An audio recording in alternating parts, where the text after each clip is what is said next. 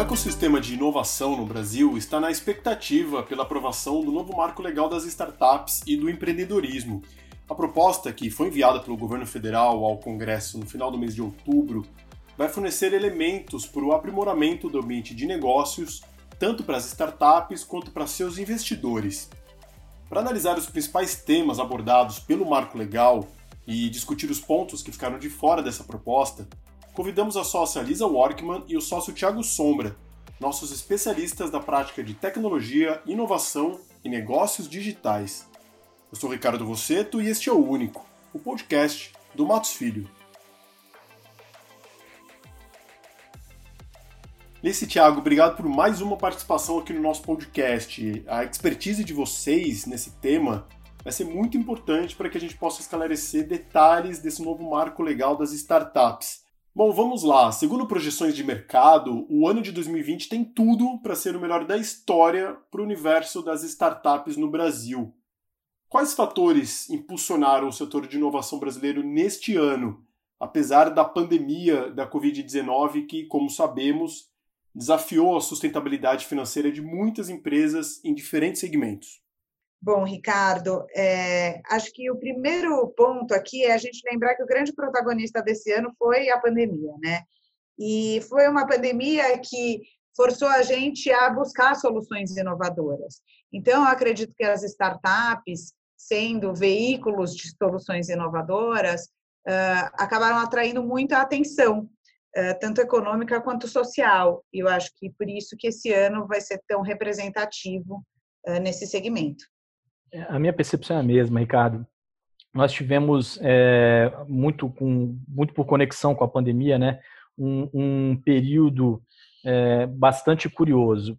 Por um lado, se houve de uma sob uma perspectiva uma diminuição de aportes é, investimentos em startups por investidores privados. Por outro lado, a gente viu é, em razão da pandemia uma série de linhas de investimento, linhas de crédito serem abertas e oferecidas para startups, coisa que é, eu diria para você que nos últimos 4, 5 anos a gente não vinha com tanta intensidade, especialmente para startups do setor de educação e saúde, com muito foco em educação à distância e saúde, com é, é, startups que estavam ali conectadas em algum momento com desenvolvimento de pesquisa ou de tecnologia para a produção de máscara, para a produção de produtos e equipamentos vinculados aqui ao combate ao Covid. Então, nós vimos isso acontecer com muita frequência. É, houve ainda um fomento muito grande para pesquisa e desenvolvimento relacionado a testes em massa. A gente, nós tivemos casos aqui no escritório de startups que vieram tentaram se estabelecer no Brasil, oferecendo testes em massa por meio de inteligência artificial é, e todos os outros é, incentivos que o próprio governo federal deu, alguns por meio de linhas de crédito do BNDES, mas sobretudo por meio de linhas de crédito oficiais mesmo, direto da própria administração pública, por, por rubricas e verbas que eram oriundas do próprio Ministério da Saúde ou do Ministério da Educação. Então, eu diria que esses dois setores foram dois dos setores mais beneficiados, se nós olharmos para as startups que acabaram tendo um, um, um, papel mais relevante nesse ano, é, que foi um ano tão atípico para todos nós. Bom, o Brasil está entre os 10 países do mundo com o maior número de startups consideradas unicórnios, que são aquelas cujo valor de mercado é avaliado em pelo menos um bilhão de dólares. Atualmente são 12 empresas de inovação no Brasil nessa categoria. Disse Tiago, em uma análise mais ampla de cenário, considerando inclusive os últimos anos, Houve mudanças importantes na legislação e regulamentação do setor, de forma a tornar esse ambiente de negócios mais atrativos para os investidores? Olha, Ricardo, acho que ainda não. E é por isso que o marco legal das startups se torna tão interessante. A gente está num momento onde, atualmente, o risco Brasil continua uh, muito relevante, e isso faz com que grande parte dos investidores funilem os seus investimentos através de veículos localizados no exterior. Então, a gente ainda precisa de uma regulamentação, a gente precisa trazer mais clareza para o investidor, para que esses recursos sejam aportados diretamente aqui no Brasil, porque a verdade é que, apesar da gente ter esse grande número de startups e esse grande potencial de crescimento, a gente ainda tem uma timidez muito grande por parte dos investidores, justamente em virtude dessa falta de regulamentação uh, e clareza. Então, uh, acho que a gente ainda pende de importantes mudanças na legislação do setor. É, de fato, acho que esse é, um, esse é um papel que o marco legal das startups é, fatalmente vai cumprir, né, Ricardo? Todos acompanharam o, o, Ministério, o Ministério da Economia recentemente encaminhou, após um longo período aí de gestação, consultas públicas, é, o anteprojeto, né, que se transformou em um projeto de lei complementar é, do marco legal das startups. O projeto ele tem aqui e, e uma série de ferramentas que visam exatamente assegurar que é, o ambiente se torne um ambiente não só mais seguro, mas atrativo também para investidores. Aí eu destacaria especialmente algumas das modalidades é, que são utilizadas ou previstas lá no próprio marco legal das startups, como modalidades de investimento e inovação, como o contrato, por exemplo, de opção de subscrição de ações, a possibilidade de, de emissão de debêntures conversíveis é, pela própria empresa, algo que a gente é, tinha uma certa dificuldade no cenário anterior, e a estruturação, por exemplo, de um, de um arranjo societário por meio de sociedade em conta de participação. Eu destacaria esse como um dos principais é, avanços. Existem outras medidas que precisam ser implementadas aqui, mas algumas delas que acabam dando um pouco mais de segurança para o investidor. Eu destacaria o fato de que o investidor não será sócio, né? ele não teria ali alguns dos seus direitos é, numa situação que, que, usualmente ele teria numa situação de investimento, como por exemplo a possibilidade de participar da administração e do, do direito de voto, exercer o direito de voto em algumas circunstâncias. E o que acho que é o mais importante, que é a separação patrimonial, ou seja, não responder por dívidas que estejam é, relacionadas diretamente com a startup. Então, essa segregação é um dos fatores que era muito desejado pelo mercado, especialmente pelos investidores, sejam eles é, é, na modalidade que fossem, né? Sejam eles realizados por meio de fundos de investimento e participação ou por meio das outras figuras que nós conhecíamos, como venture capital ou capital semente, enfim, tudo isso era um, era um clamor que existia para que se evitasse aqui, em algumas circunstâncias, uma confusão patrimonial ou algum tipo de risco para é, os investidores. O marco legal das startups ele vai contribuir em grande medida para que nós tenhamos o que a Alissa mencionou, que é uma maior atratividade e uma maior segurança nesse ambiente para investidores. O marco legal também define de forma clara quais são as características que as empresas precisam ter para serem consideradas startups. Como é que vocês avaliam essa delimitação? Olha, Ricardo, realmente o, o, o marco legal ele é bem incisivo ao definir o que seriam startups, né? Então ele coloca um limite de um faturamento bruto anual de até 16 milhões de reais no ano calendário anterior, ou até seis anos de inscrição no CNPJ. E mais alguns requisitos mínimos, como uh, declaração e utilização de modelos de negócios inovadores para a geração de produtos ou serviços, conforme a legislação, e enquadramento de, no regime especial do Inova Simples. A minha preocupação aqui é porque eu acho que o conceito de startups ele é muito mais vinculado a uma empresa buscar soluções inovadoras do que efetivamente a critérios objetivos como é, faturamento ou mesmo como uh, anos de inscrição no CNPJ, né? Até porque esses critérios eles podem levar as empresas a se reorganizarem de tal forma a se enquadrarem como startups. Então, uh, eu, não, eu não sei se essa seria a melhor proposta. É, eu entendo a necessidade de definir, talvez, o que seria uma startup, se você vai efetivamente trazer avanços através dessa legislação a um determinado setor, mas eu acho que esse critério objetivo que foi fixado, a meu ver, não caracteriza claramente uma empresa como uma startup.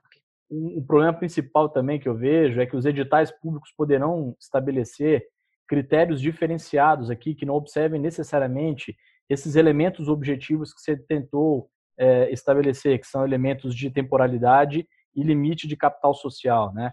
Você pode ter outros aqui. Isso pode criar uma variedade de regime jurídico, de tratamento, que vai fazer com que, no fim das contas, a gente tenha muito mais é, é, startups tentando modificar é, ou tentando criar outras pessoas jurídicas para alocar eventualmente algum, algum tipo de atividade ou algum tipo de linha de inovação, do que propriamente uma preocupação direta em se concentrar naquilo que é relevante, que é bom, eu preciso ter o meu perfil por si só, independente de, de lançamento de novos produtos, de contribuição com o ambiente de tecnologia e novos, novos negócios, e não necessariamente ficar preso a fatores que envolvem esse limite de faturamento anual de 16 milhões ou os seis anos de inscrição do CNPJ. Eu posso ter aqui no limite, e veja, o, o projeto ele tem uma coisa que ainda preocupa mais ainda, que é a forma e, o, e, o, e a metodologia de contagem de prazo, né? O que eu vou poder utilizar prazo decorrente de incorporação,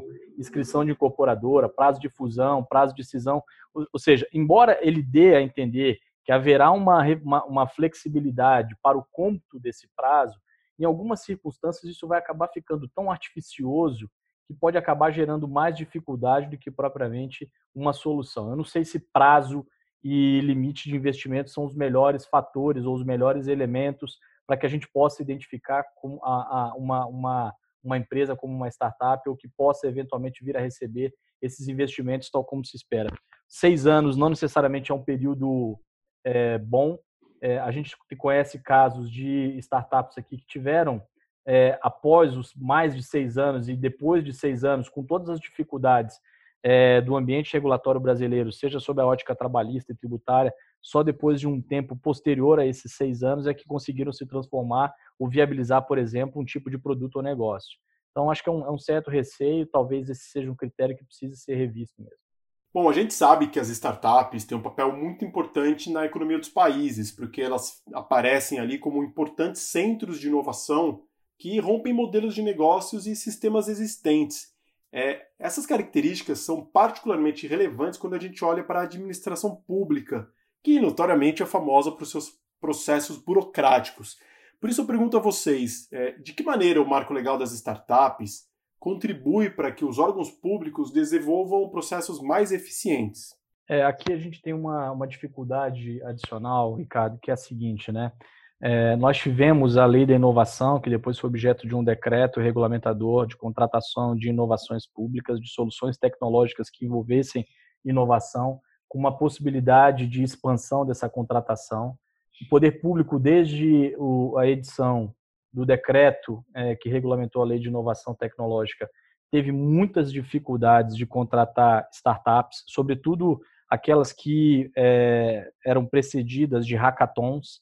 Nós participamos do escritório do primeiro hackathon que foi feito com a administração pública federal para uma solução é, tecnológica que depois foi utilizada para a imprensa oficial é, viabilizar aqui links entre as legislações do site planalto.com com a jurisprudência do Supremo Tribunal Federal, mas a gente notou com muita clareza que há uma dificuldade. O arranjo é, da lei de licitações e as flexibilidades que o decreto de inovação e a lei de inovação tentaram estabelecer não atingiram toda a sua potencialidade de maneira a permitir que o poder público pudesse sair das suas contratações convencionais, que muitas das vezes parecem ser contratações de prateleira, né? Eu preciso desenvolver uma determinada solução tecnológica que me viabilize, por exemplo, uma determinada funcionalidade, como foi esse exemplo, mas uh, as exigências de capital mínimo, uh, as certidões que são necessárias, o limite os limites é, dos, dos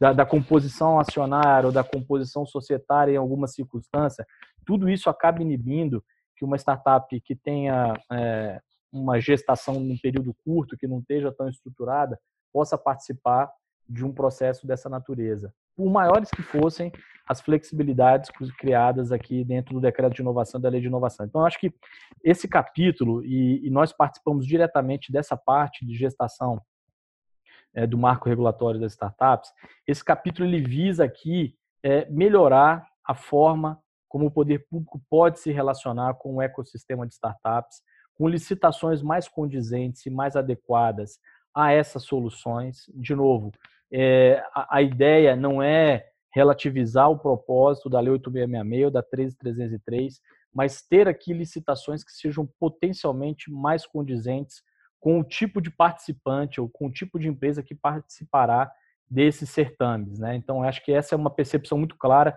de que nós tivemos entraves aqui ou amarras que não permitiram necessariamente um maior, é, um maior número de contratações nesse regime. Um dos instrumentos que foi previsto aqui é o contrato público para solução inovadora, né? que era um contrato que era uma, uma, uma, uma, um anseio muito grande já na época do decreto de inovação, e ele é, é uma ferramenta que tem aqui algumas perspectivas diferenciadas em relação ao contrato de, à lei de inovação e ao decreto de inovação, porque ele traz a possibilidade de definição não só de metas, mas de periodicidade, de matriz de risco é, tecnológico aqui, que possa é, viabilizar uma análise de todas as premissas que a administração pública usa para realizar, para soltar um edital de licitação. E aí, um dos exemplos aqui é o limite de contratação, que também envolve 1 milhão e 600 mil reais por contrato. E como é que fica a relação com os investidores?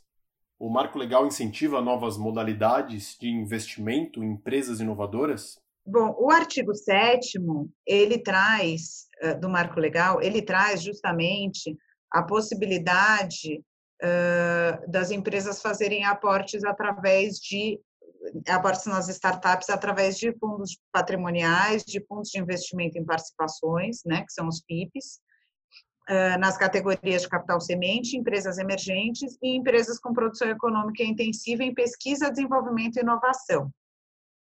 Acho que interessante desse ponto aqui é justamente a gente ver como existe um fomento às formas de investimento.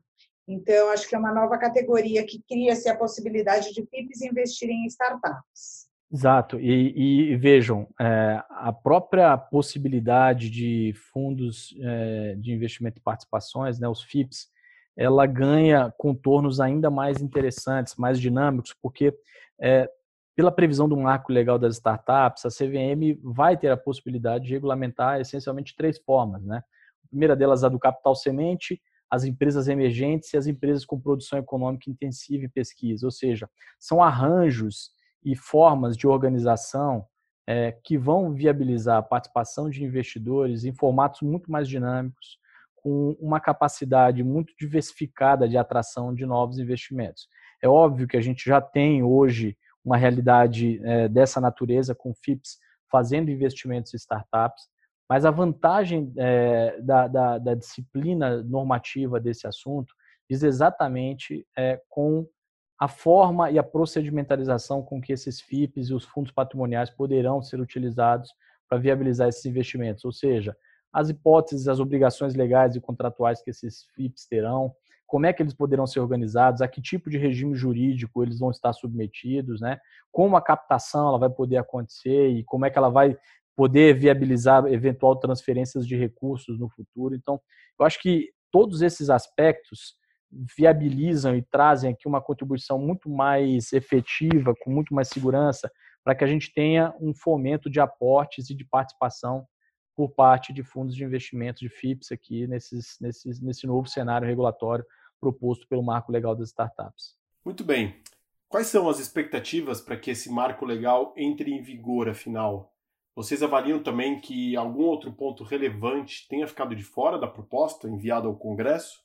Existe uma expectativa, Ricardo, por conta de um acordo de líderes, até uma conversa que, ao que tudo indica, deve, aconteceu entre um arranjo entre o Poder Executivo e o Poder Legislativo, é, muito focada na retomada da atividade econômica pós-pandemia, de que o marco legal das startups seja votado ainda esse ano na Câmara e ao, ao Senado. Então, a ideia é que ele possa ser aprovado na Câmara. É, a, gente, a, Câmara hoje está em fase, o relator desse projeto é o deputado é, Vinícius Poit, e várias organizações da sociedade civil têm apresentado contribuições aqui para tentar aprimorá-lo.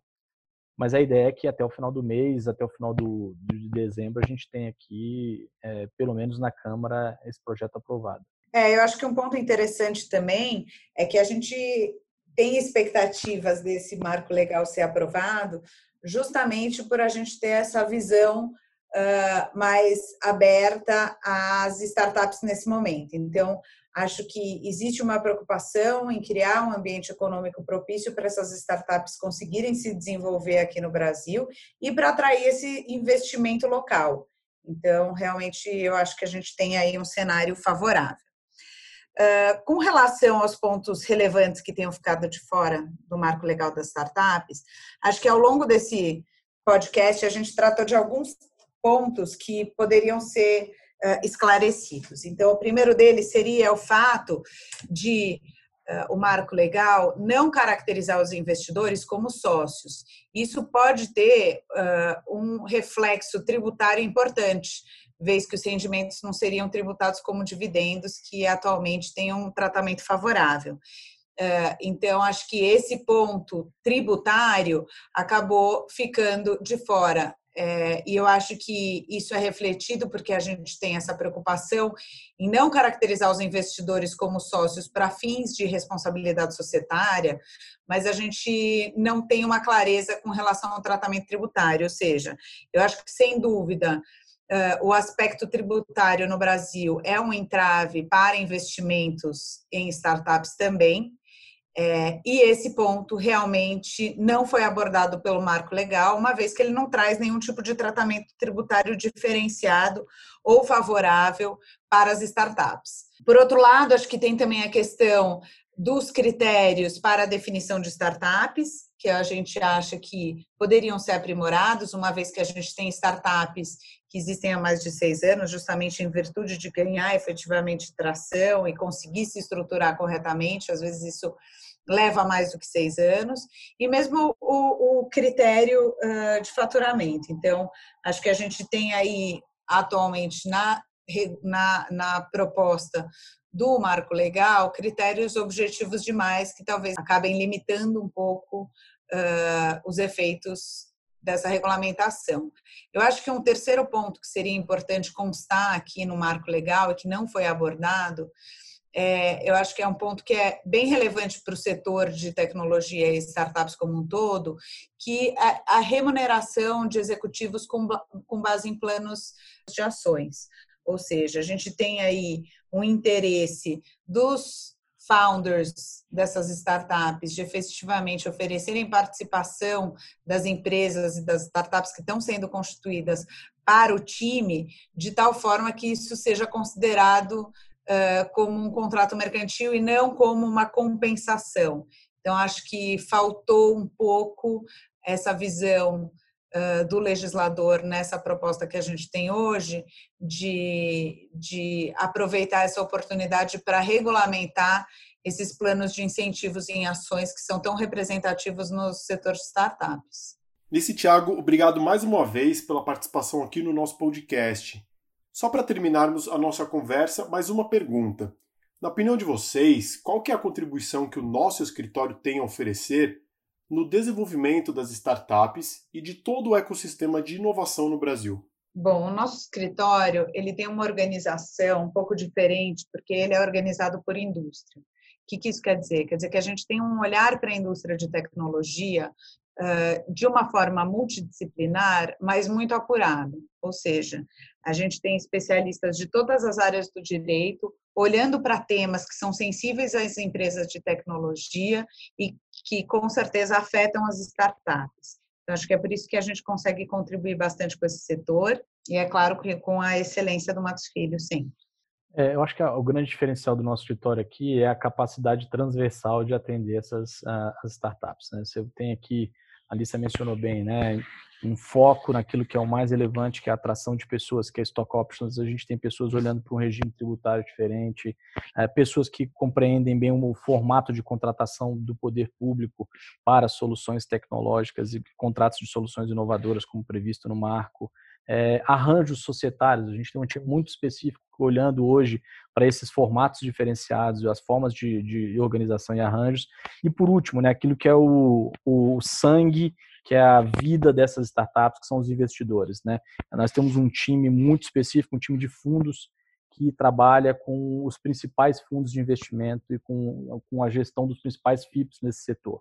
E acho que a conjugação de todos esses elementos é que faz com que a gente consiga olhar com tanta profundidade para essas empresas é, numa fase tão inicial da atividade delas.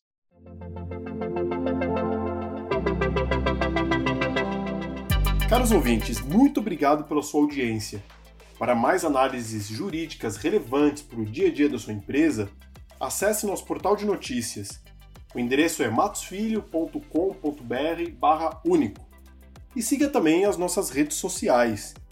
Até o próximo episódio.